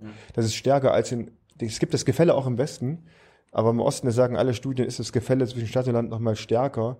Und die Versöhnung dahin zu kriegen, auch die Gesellschaft zusammenzuführen, das wäre mir ein großes Anliegen und damit würde ich sozusagen alle Kraft aufwenden dafür. Und eine starke Stimme in Berlin sein. Ich glaube, in der Landesregierung, die ja Wort macht in Berlin, die braucht es auch und erst recht aus dem Osten. Mhm. In Berlin muss man verstehen, wie der Osten tickt. Und ich würde gerne mit einer Landesregierung diese, ja, diese Wortmeldung übernehmen und klar machen, schaut auf den Osten. Wir sind oft Seismograph für die gesellschaftlichen Entwicklungen in Gesamtdeutschland. Und das, was man im Osten lernen kann, kann Vorbild sein für eine Entwicklung in Deutschland. Und ich würde uns gerne nicht als Bittsteller verstehen, sondern wirklich als starke Stimme, die für Deutschland im Osten ihr Wort macht. Ich wollte irgendwas Konkretes wissen, ja. was quasi, was für dich, also unter dir als Ministerpräsidenten auf, konkret sich verbessern würde, was unter einem Ramelow-Ministerpräsidenten nicht passieren würde. Klar, zum Beispiel 1500 Polizisten einstellen, ganz konkret keinen Unterricht mehr ausfallen lassen, ganz konkret. Die musst du erstmal finden, ne, die Polizisten. Ja, zunächst musst du ausbilden, zunächst musst du die Kapazitäten dafür schaffen und wenn du die Kapazitäten nicht schaffst, kannst du nicht genug ausbilden. Bei den Lehrern ist der Fehler passiert, als Rot-Rot-Grün ins Amt gekommen ist, Ramelow, haben sie erstmals die Referendarstellen gekürzt. Wer am Anfang der Wahlperiode die Ausbildung für die Lehrer kürzt, hat am Ende der Wahlperiode keine Lehrer vom Klassenzimmer stehen. Und genau das haben die gemacht. Jetzt zum Ende hin haben sie die Stellen alle angehoben, finden sie nicht genug Leute, alles richtig. Aber im Ergebnis ist Folgendes passiert. Am Anfang der Wahlperiode hatten wir in Thüringen 17.300 Lehrer. Und jetzt haben wir in Thüringen zum Ende der Wahlperiode 17.100 Lehrer, aber 5.000 mehr Schüler. Und deswegen ist auch der Unterrichtsausfall größer geworden und nicht kleiner, weil wir jetzt weniger Lehrer vor den Schulklassen in Thüringen stehen hatten als am Beginn der Wahlperiode. Und das Versprechen von Rot-Rot-Grün war, wir wollen nicht vieles anders, aber vieles besser machen. Aber an der Schule sind sie beim Bessermachen gescheitert. Und ich würde gerne das Gegenteil beweisen, dass man das kann.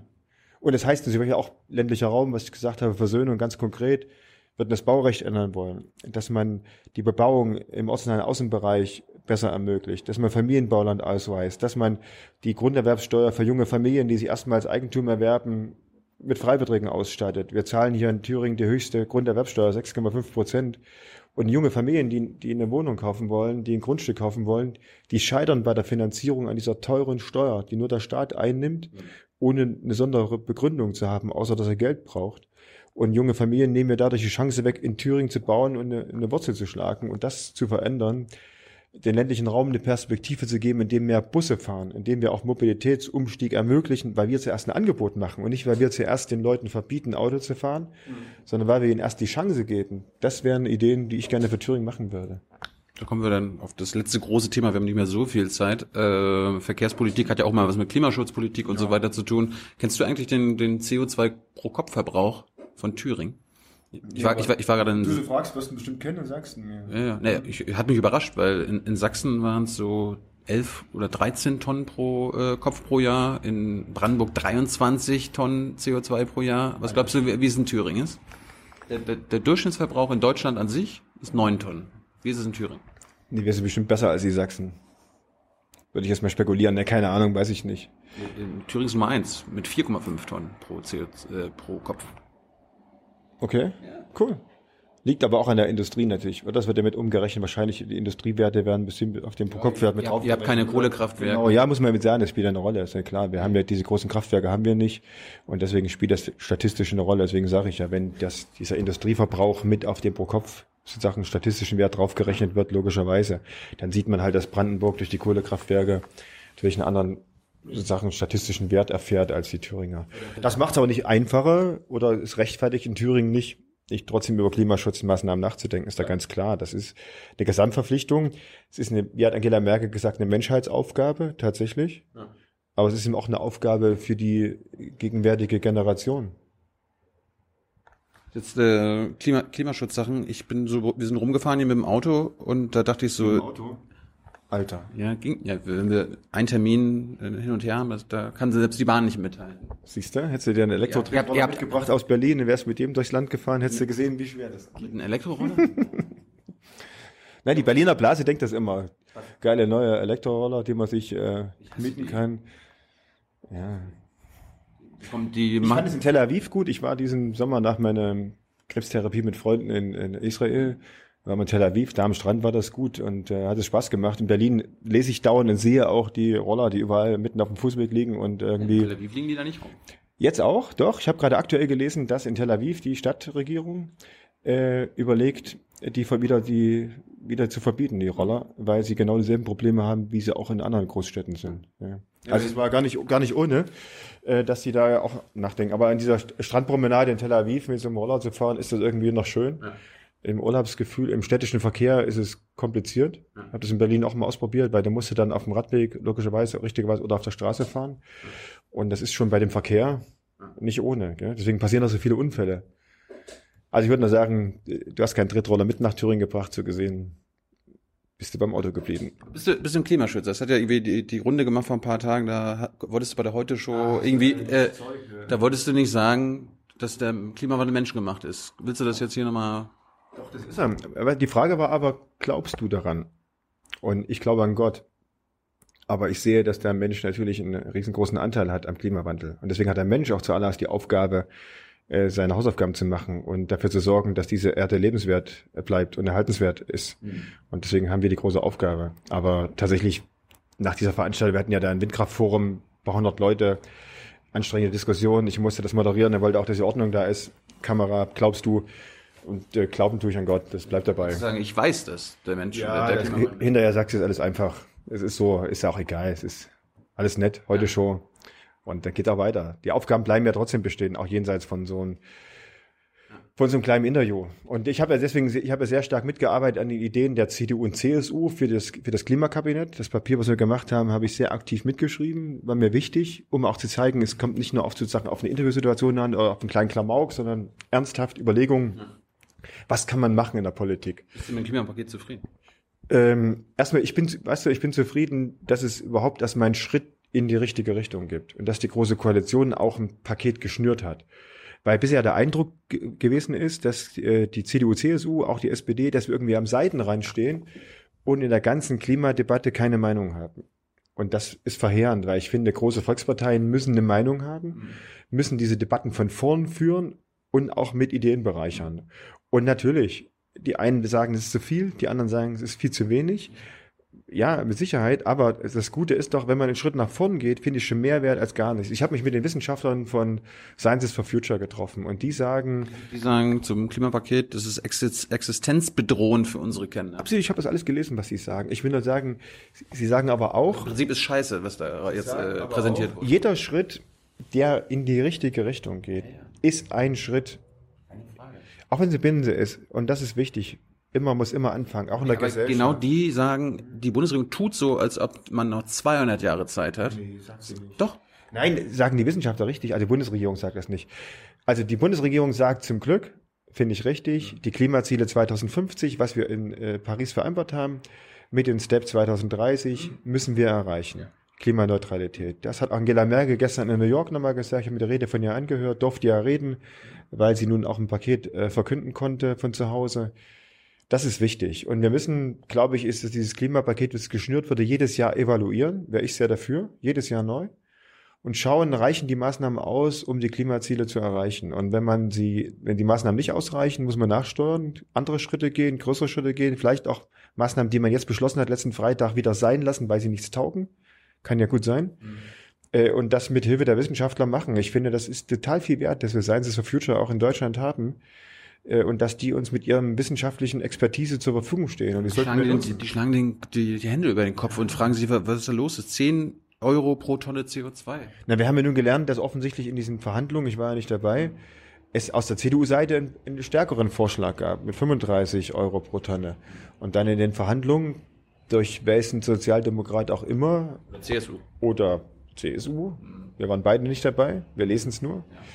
Die Zahl sich verringert hat. Okay. Aber selbst das Preisschild ist besser wie gar kein Preisschild. Das muss man schon mal sagen. Und das ist, für mich ist es wichtig, dass wir da einen Schritt nach vorne gehen. Und das, was in der Politik immer wichtig ist, ist mein Plädoyer, immer alles mit Augenmaß machen. Die Leute nicht überfordern, aber mitnehmen und eben auch die, ihnen die Chancen zeigen, die Möglichkeiten zeigen. Und das finde ich wichtig. Mit Verboten und mit Steuern alleine kriegst du die Leute nicht, kriegst du keine Akzeptanz. Ist alles komplizierter. Und deswegen die Ermöglichung schaffen, indem man Anreiz kriegt, Wer CO2 vermeidet, kriegt einen besseren Preis als der, der stur weiter für den Ausstoß sorgt. Ich habe zum Beispiel ganz persönlich einen Vorschlag gemacht, den ich total spannend finde, nicht nur weil er von mir ist, sondern weil ich ihn auch gut finde. Ich habe vorgeschlagen, dass wir eine CO2-Bindungsprämie machen für die Waldbesitzer, dass wir die Naturfunktion des, des Waldes, äh, CO2 äh, zu binden, dass wir die unterstützen. Dass wir nicht darüber reden, wie können wir CO2 vermeiden durch unsere Umstellung unserer Lebensweise, sondern auch, wie können wir die Naturfunktion nutzen, wo CO2 gebunden wird in den, in den Kohlenstoffsenken. Und das finde ich total spannend. Und das zu unterstützen, diese, diese Naturfunktion, durch Neubepflanzung des Waldes, auch durch mehr Waldflächen in Deutschland, das finde ich gut. Weißt du, weil man noch ein anderes Ziel erreicht, wenn man den Wald nachhaltiger bewirtschaften kann in Deutschland, eben nicht nur Holz raus und damit Geld verdienen, sondern eben auch noch die Naturfunktion prämiert, könnte man erstens die Waldbesitzer auf bessere wirtschaftliche Beine stellen aber eben auch dafür sorgen, dass wir den Wald viel nachhaltiger behandeln, als nur die eine Entgeltquelle zu nehmen, Holz verkaufen, was gerade eh nicht geht, weil die Preise im Keller sind und dann gar keine Waldwirtschaftung mehr machen können. Und ich finde, Wald nachhaltig zu wirtschaften, Waldumbau zu organisieren und zu finanzieren, ist eine riesengroße Menschheitsaufgabe. Und das Recht für so ein waldreiches Land wie Deutschland und allererst für uns in Thüringen, wir sind das grüne Herz Deutschlands. Ein Drittel unserer Landesfläche ist voller Wald. Und da mehr zu machen, finde ich wichtig. Jetzt sagst du selber, Deutschland muss bis 2050 ja. klimaneutral sein. Das heißt, die CO2-Emissionen müssen wir praktisch eingestellt haben. Was ist denn euer Plan für Thüringen? Weil das gilt ja dann auch für Thüringen. Wie will die CDU das bis 2050 schaffen? Ich habe das in einer schönen Überschrift gebracht, Forest for Future statt äh, Fridays for Future, weil ich finde, sozusagen aktiven Umwelt- und Naturschutz zu machen, gemeinsame Projekte zu initiieren von Schulen, von Forst, von Waldbesitzern äh, und sozusagen aktiv bei der, bei der, beim Waldumbau zu helfen, bei Anpflanzungen, äh, bei Erweiterung von Waldflächen tatsächlich auch Patenschaften zu nehmen, aus den Schulen heraus Projekte zu machen, finde ich total spannend, weil das ein aktiver Beitrag ist. Aber ihr müsst ja konkrete Vorschläge haben. Also einer ist genau der, Waldumbau zu machen, mehr Anpflanzung zu machen, ist ein ganz konkreter Vorschlag. Wenn ich den, wenn ich den Wald als CO2 Bindungsfläche ausbauen will, muss ich da einen großen Beitrag leisten. Ihr, ihr habt ja auch Stahlwerke, habe ich gelernt. Wie, wie sollen die CO2-neutral sein?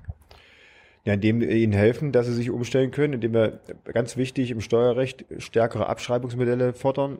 Das will die, will die Wirtschaft unbedingt. Die sagen, wir wollen uns umstellen, wir wollen CO2-Neutralität erreichen und helft uns doch einfach, wenn wir Klima auf Klimaneutralität Investitionen setzen, dass wir die stärker abschreiben können. Bin ich ein großer Freund davon, müssen wir sicherstellen. Steuerrecht ist eine Bundesangelegenheit, aber wir sollten es machen. Ich finde ganz klares Plädoyer dafür, wer investiert in Klimaneutralität, dessen Abschreibungen müssen degressiver sein und nicht irgendwie langatmig über eine ganze Generation abgeschrieben werden. Dann helfen wir, dass diese Investitionen auch eher stattfinden und schneller stattfinden. Wir müssen Mobilität im ländlichen Raum organisieren, weil wir kriegen doch nur einen Wechsel hin auf den ÖPNV, auf den SPNV, wenn wir den Leuten auch das Angebot unterbreiten. Wenn wir den, den Leuten auf dem Dorf sagen, wir dürfen nicht mehr Auto fahren, dann kommen sie auch nicht weg, weil auch kein Bus fährt.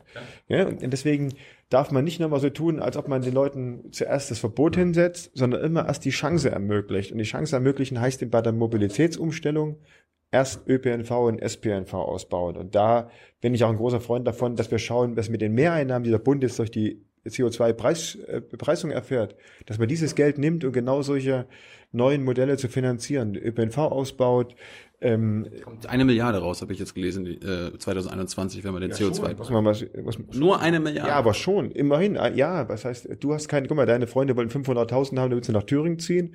Und da hat die Bundesrepublik plötzlich eine Milliarde eingenommen. Das ist doch, ist doch eine Menge Holz. Ich, und wenn man das einsetzt, es wird mehr, finde ich das stark. Wie, wie, bis wann soll denn der ÖPNV? Ist ja ganz klar, dass er ausgebaut werden muss. Äh, wie, bis wann darf da keine Emissionen mehr aus, äh, ausstoßen? immer in der Gesamtrechnung, dass wir die Klimaziele erreichen. 2030, 2050, die Steps dazwischen. Und das ist ja ein, in, in, flexibel, oder? Genau, das ist ja ein in sich laufender Prozess, die Klimaziele zu erreichen. Deswegen plädiere ich ja dafür. Das tun, glaube ich, nicht alle in Deutschland. Ich finde es sehr, deswegen jährliche Evaluierung äh, des Klimapaketes und auch Ergänzung dessen, damit wir wirklich die Klimaziele erreichen. Mhm. Und da trägt eben der Ausbau des ÖPNV genau dazu bei. Äh, wie wir auch zu schauen, dass die Schienenverbindungen, die in den letzten Jahren alle geschlossen wurden, wir wieder neu angucken. Viele Regionen fühlen sich abgehängt, aber wenn ich Mobilität wegnehme, darf ich mich auch nicht wundern, wenn die Leute mit dem Auto fahren. Und dann kommt dazu, ich weiß ja nicht, wie dein Verdienst ist, aber viele Leute sind froh, dass sie sich ein Auto haben abgespart und können sich da ein neues Auto leisten. Die lesen in der Zeitung, es soll auf ein E-Mobil umsteigen, aber wenn du dein Diesel, den du mal irgendwann genommen hast, weil er angeblich steuerlich besser gestellt wird, weil er umweltfreundlich ist, jetzt wird dir eingeredet, geht nicht mehr, ist alles falsch und ganz schlimm, bist ein großer Sünder, dann selbst wenn die das zu Herzen Verbrenner an sich ist ja natürlich nicht umweltfreundlich. Ja, aber es gibt ja nun auch mittlerweile, ich habe technisch da keine Ahnung, aber ich lese viel und ich lese auch, dass der technische Fortschritt so weit ist, dass die neuen Dieselmotoren, die vorgestellt wurden, gerade wieder auf der IAA, auch viel andere Werte heute haben und es auch viel umweltfreundlicher sind und der Stand der Forschung und Technik ist da auch noch nicht zu Ende. Aber das, alle, alle sind sich einig, dass das Zeitalter des Verbrennermotors, ob nun Benzin oder Diesel, vorbeigeht. Bis, bis, hm, würde ich nicht, nein, das würde ich deshalb nicht so sehen, weil, sag ich mal, den, sag ich mal, den, den Wertschöpfungsvorsprung und Wissensvorsprung, den wir haben mit dem, mit dem Verbrenner, den sollten wir uns nicht aus der Hand geben lassen in den Wettbewerb mit der Batteriezelle es gibt ja auch die Frage, sozusagen die, das Know-how aus dem Verbrenner für die Wasserstofftechnologie beim Auto in der Mobilität einzusetzen. Äh, das liegt wiederum bei uns der Vorteil. Und da stärker zu forschen, da mehr Geld in die Hand zu nehmen, um schneller zu den Klimazielen zu kommen, aber eben auch Vorreiter sein an Innovationsfähigkeit in Europa und in der Welt und stärker sein als die Chinesen, das muss uns doch antreiben, weil ja, sag ich mal, unser Industriestandort, unsere Wertschöpfung hängt auch davon ab, dass wir da vorne sind bei der Innovation und Forschung und nicht hinterherhecheln. Und jetzt nur den Chinesen die Batteriezelle nachzumachen, halte ich für zu unambitioniert, zumal wir ja wissen, dass die Batteriezelle selber mit ihrer ganzen Herstellungs-, äh, in, der, in der Vollkostenrechnung auch nicht gerade umweltfreundlich ist bis zum letzten. Gell? Da ist, die Bilanz ist auch nicht doll, weiß auch jeder. Deswegen muss es mehr geben als Batteriezelle. Bis wann will Thüringen seine Energie zu 100 Prozent aus Erneuerbaren gewinnen? Was ist euer Ziel? Muss ja auch bis 2050 spätestens passieren. Genau, die ähm, Landesregierung jetzt hat ja ein Ziel für sich festgelegt. Ich würde daran nicht rütteln.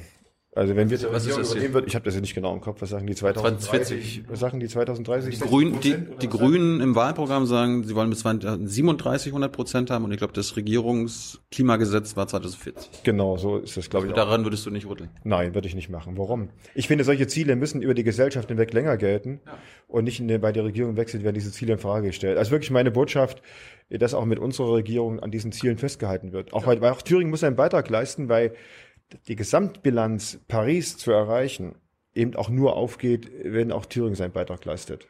Das heißt dann für mich, äh, wenn man 100% Erneuerbare haben will, wir sind gleich durch. Alles gut, ja, ich habe noch, es hat geklopft. interessiert war, uns, glaube ich, nicht. Das ne? war nicht der Weihnachtsmann offensichtlich. Ja, aber wenn man 100% Erneuerbare, auch wie ihr, haben wollt in mhm. 20 Jahren, dann brauchen wir ja auch mehr Windräder. Und jetzt, jetzt fahre ich hier, in, jetzt fahre ich hier durch die, durch die Gegend und dann dachte ich, ist es ein AfD-Plakat oder ist es ein CDU-Plakat? Äh, Windradwahnsinn stoppen. Wie könnt ihr denn dann gegen Windräder sein? Also man sieht deshalb, dass es ein CDU-Plakat ist, weil CDU groß draufsteht. Ja, aber der, der, Spruch, der Spruch hat mich an AfD erinnert. Den, den kannte ich aus Sachsen und Brandenburg von der AfD. Und AfD-Plakate grundsätzlich hässlich sind. Äh, daran sieht man schon den Unterschied. Okay? Und das sieht auch schön aus. Aber du weißt der Spruch. Klar. Aber es geht uns um eine Botschaft. Akzeptanz kriegt man nur, wenn man die Leute mitnimmt. Und das ist wirklich so. Wir kriegen keine Akzeptanz, wenn die Wertschöpfung weggeht. Aber die Botschaft ist doch, Windräder sind der Wahnsinn. Wenn sie zu nah an der Dorfbebauung sind, wenn sie mitten im Wald stehen. Und ich finde, wir haben zwei klare Botschaften. Wir sagen, Windrad gehört nicht im Wald. Wald und Bau heißt in Thüringen nicht Holz raus, Windrad rein. Und Akzeptanz gibt's vorm Dorf mit dem Windrad, wenn die Abstandsflächen groß genug sind zur Wohnbebauung, dass die Leute nicht Sorgen haben über ihre Gesundheit durch Schlagschatten, durch Infraschall, was ja wissenschaftlich und äh, sozusagen nicht bis ins Letzte erforscht ist, weil die Zeiträume dafür viel zu kurz sind, also die Leute Sorge haben, dass es ihre Gesundheit gefährden könnte und auch eine Rolle spielt, was passiert eigentlich mit der Wertkette des eigenen Grundstücks, wenn da vor dem Dorf ein Windpark steht. Und wenn man Akzeptanz schaffen will, dann hält man Abstandsflächen ein zur Dorfbebauung und sorgt dafür, dass die Wertschöpfung von so einem Windrad in der Dorfgemeinschaft ankommt. So eine Helikopterinvestition, irgendeiner kriegt die Pacht auf seinen Acker und irgendein fremder Investor, der die ganze Belastung nicht hat, kassiert die Wertschöpfung ab und die Leute vor Ort haben die Sorgen. Das ist immer das schlechteste Geschäft. Und ich finde, Akzeptanz gibt's durch gemeinsame Entscheidungen vor Ort. Wenn man das ermöglicht, ist man da mehr dran. Und wir haben zum Beispiel diese Wahlperiode beantragt im Landtag, dass man die Abstandsflächen mit einer 10H-Regelung versieht, wie es in Bayern üblich ist, und hat Rot und Grün abgelehnt. Und wenn du das Repowering machst, was immer. Ja, in Bayern werden ja kaum Windräder gebaut, deswegen. Aber wenn du immer größere Windräder baust vom Dorf und den Abstand immer noch so nah an der Dorfbebauung lässt, dann gibt es eben keine Akzeptanz. Und was nützt einer Gesellschaft, wenn man stur irgendwas durchsetzen will, ohne die Leute mitzunehmen? Und wir, wir wollen doch, nochmal, ich möchte gerne, dass dieses Land nicht weiter gespalten ist, sondern zusammenwächst, dass wir Brücken bauen. Und Brücken baut man in der Politik, indem man fähig ist, mit den Leuten zu reden, indem man sich aufeinander einlässt, indem man die Argumente des anderen auch hört und ernst nimmt, zuhört und dann entscheidet. Und es geht nicht, indem man einfach festlegt, wir machen jetzt ein Prozent Landesfläche Windräder und ihr kommen wir was wolle und eure Argumente interessieren uns nicht. Und ich finde, das gemeinsam die Dinge zu entwickeln, das macht doch eine Gesellschaft aus. Ich habe das 89, 90 gelernt und für mich gilt das heute noch genauso. Bedingungen und Beteiligung kann, glaube ich, nicht jeder nachvollziehen, findet jeder ja. richtig. Aber du sagst auch, es braucht mehr Windräder in Thüringen. Es stehen aktuell nur 850 im Land. Äh, ich glaube, die Scientists for Future, die du ja meinst, mindestens verdreifachen muss ich das noch. Wenn du ins Eichsfeld fahren würdest heute, gegen Abend, wenn es dunkel wird, und fährst Richtung Kühlstedt, mhm. dann denkst du, wie es da blinkt, du bist gerade in irgendeinem großen Airport äh, angekommen und kannst gleich in den Flieger steigen. Tatsächlich sind das nur Windpark. Die Leute, die dort wohnen, fühlen sich ja sehr belastet. Nur am Rande, deswegen muss es immer gemeinsam gehen. Ich glaube, da weißt du, da sind wir uns ja einig, gemeinsam, glaube, beteiligt und so weiter. Ich glaube, dass unterm Strich wir, wir rechnen immer heute, dass wir unsere Klimaziele der Erneuerbaren nur dann erreichen, wenn wir Stand der Technik und Forschung heute sozusagen das mit Windkraft ausfüllen. Solarkraft, Biomasse. Ja, genau, ich glaube daran, dass ein gesunder Energiemix und auch noch die, die, das sozusagen das Vertrauen auf Innovation und Forschungsfähigkeit in unserem Land uns auch noch Technologien eröffnen wird, die wir heute noch nicht sehen, die aber uns helfen werden, die Klimaziele zu erreichen. Und wir tun heute im Jahr 2019 so, als wären wir mit der, mit der Forschung und mit der Innovationsfähigkeit heute schon angekommen im Jahr 2050. Das sind wir definitiv nicht. Die Entwicklungszeiträume werden immer schneller. Und deswegen, was wir brauchen, ist vor allen Dingen großen Kraftanstrengungen in Geld für Forschung und Innovation, damit wir eben auch wirklich an der Spitze sind und auch die neuen Technologien auch bei uns entwickeln und ausprobieren können. Und da ist die Windkraft einer der Beispiele, Biomasse eine andere die Ausbaufähigkeit von äh, Speicherkapazitäten eine andere. Wir haben große Pumpspeicherkraftwerke in Thüringen, die nicht genutzt werden, die einen kleinen, aber immerhin einen Beitrag leisten können. Wir haben ganz viele Gasleitungen unter der Erde liegen, die als Speicher ungenutzt sind, die man nutzen könnte. Am Wasserstoff sind wir noch nicht, glaube ich, an der, an der Forschungsendpunkt angekommen. Geht eine ganze Menge. Und weißt du, was ich mir wünsche? Dass es erstmal für dieses Klimaziel 250 sozusagen ein einheitliches Konzept gibt aller 16 Bundesländer und des Bundes. Und das fehlt. Weil, weil wenn jeder für sich selber klimaneutral werden will, ja. in Deutschland, die Bayern wie die Thüringer, die Norddeutschen wie die Brandenburger, dann muss ich mir doch mal im Jahr 2019 die Frage stellen, brauche ich dann überhaupt die ganze Stromerzeugung offshore zum Beispiel im Norden und den ganzen Leitungsbau quer durch den Thüringer Wald? Wenn jeder für sich am Ende sowieso mit seinen Möglichkeiten klimaneutral wird. Und ich würde gerne einen Blick haben, dass wir zusammen wissen, wo wollen wir hin, zusammen, zusammen entscheiden, was ist notwendig, was muss man ausbauen. Äh, und erst dann weitere Schritte gehen und nicht teure Leitungen bauen, die die Kulturlandschaft kaputt machen, die, die Leute wieder einschneiden und dann gar kein Strom fließt. Wir haben ja diese 380 kV-Leitung mitten durch unseren Thüringer Wald. Und da die Leitung nicht weitergebaut wird auf bayerischer Seite, ist bei uns die fette Schneise durch den Thüringer Wald und es fließt kein Strom über die Leitung, weil einfach der Strom nicht nach Bayern abfließt. Das finde ich, gelinde gesagt, einfach sinnlos. Ich probiere es nochmal. Witz, und, Witz unter Ministerpräsidenten Mike Moring mehr Windräder in fünf Jahren geben.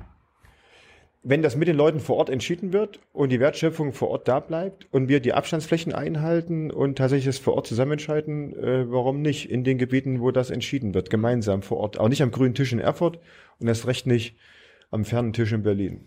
Hey Leute, Jung und Naiv gibt es ja nur durch eure Unterstützung. Ihr könnt uns per PayPal unterstützen oder per Banküberweisung, wie ihr wollt. Ab 20 Euro werdet ihr Produzenten im Abspann einer jeden Folge und einer jeden Regierungspressekonferenz. Danke vorab. Gut, Mike, letzte Frage, die ich jedem stelle in diesen Landtagswahlkampfsinterviews. Ähm, es gibt jede Menge Nichtwähler. Bei der letzten Wahl 2014 in Thüringen waren auch, glaube ich, so 40, fast 50 Prozent nicht bei der Wahl. Wie willst du die Menschen, die jetzt vielleicht sogar zugucken und sagen, oh, ich bleib diesmal auch wieder zu Hause, überzeugen, dass sie wählen gehen? Also meine Prognose ist, es wird äh, weniger... Also bitte keine CDU-Werbung, ja, sondern Demokratie-Werbung. Ja, ich habe mir die anderen Videos angeguckt, ich weiß, keine Werbung. Demo aber Demokratie-Werbung. Also erstmal glaube ich, dass tatsächlich mehr Leute zur Wahl gehen werden, mhm. weil die Leute wissen, es geht äh, um die Zukunft dieses Landes und es geht am Ende um die Frage äh, Ränder oder Mitte und äh, ich glaube, das wird mobilisieren auf beiden Seiten und ich hoffe, dass die Mitte gewinnt. Mhm. Es ist besser, nicht zu wählen, als AfD zu wählen. Das hast äh, Michael Kretschmer auch gefragt.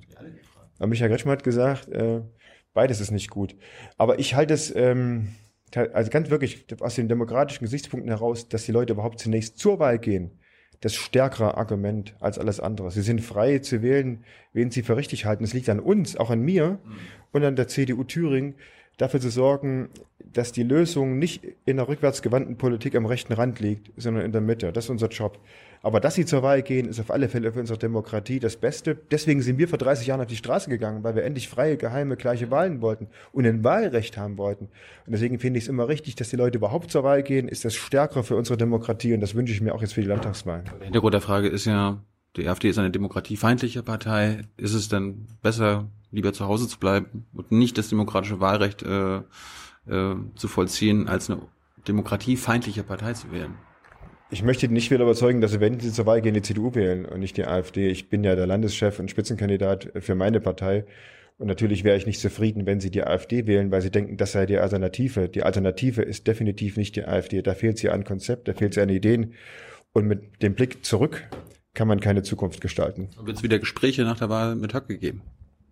Ich hatte gelesen, es gab Gespräche nach der Wahl, nach der letzten Wahl mit Höcke. Ja, und Höcke hat das bestätigt. Es gab ein Mittagessen mit ihm.